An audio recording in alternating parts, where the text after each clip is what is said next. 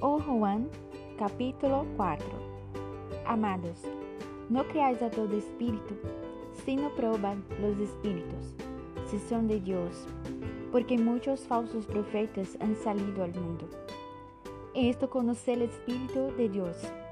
Todo espíritu que confiesa que Jesucristo ha venido en carne procede de Dios.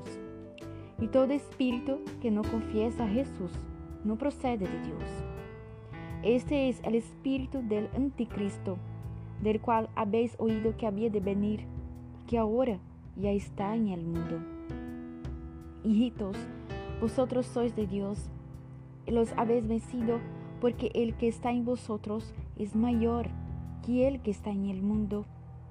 Ellos son del mundo, por eso lo que hablan de es del mundo, y el mundo los oye.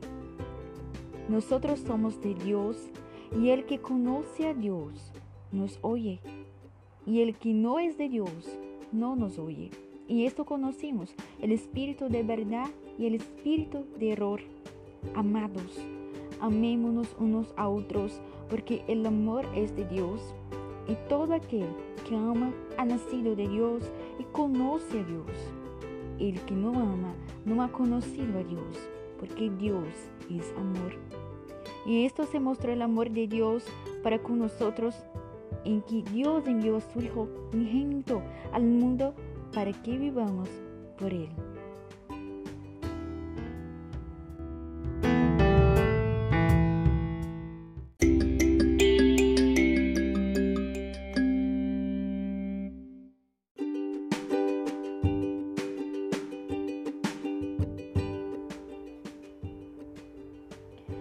Esto consiste el amor. No es que nosotros hayamos amado a Dios, sino que Él nos amó a nosotros y envió a su Hijo en expiación por nuestros pecados. Amados, ya que Dios nos amó así, también nosotros debemos amarnos unos a otros. Nadie ha visto a Dios jamás.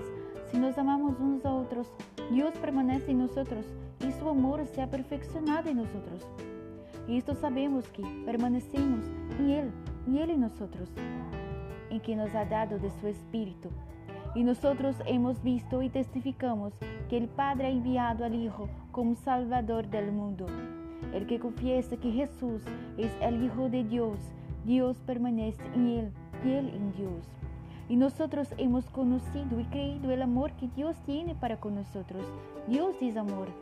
Y el que permanece en el amor, permanece en Dios y Dios permanece en Él.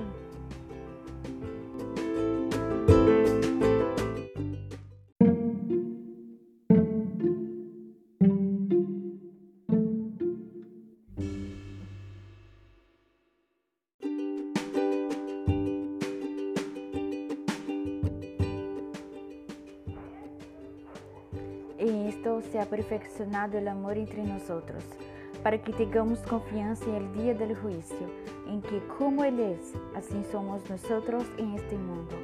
En el amor no hay temor, sino que el perfecto amor echa fuera el temor, porque el temor conlleva castigo, y el que teme no ha sido perfeccionado en el amor.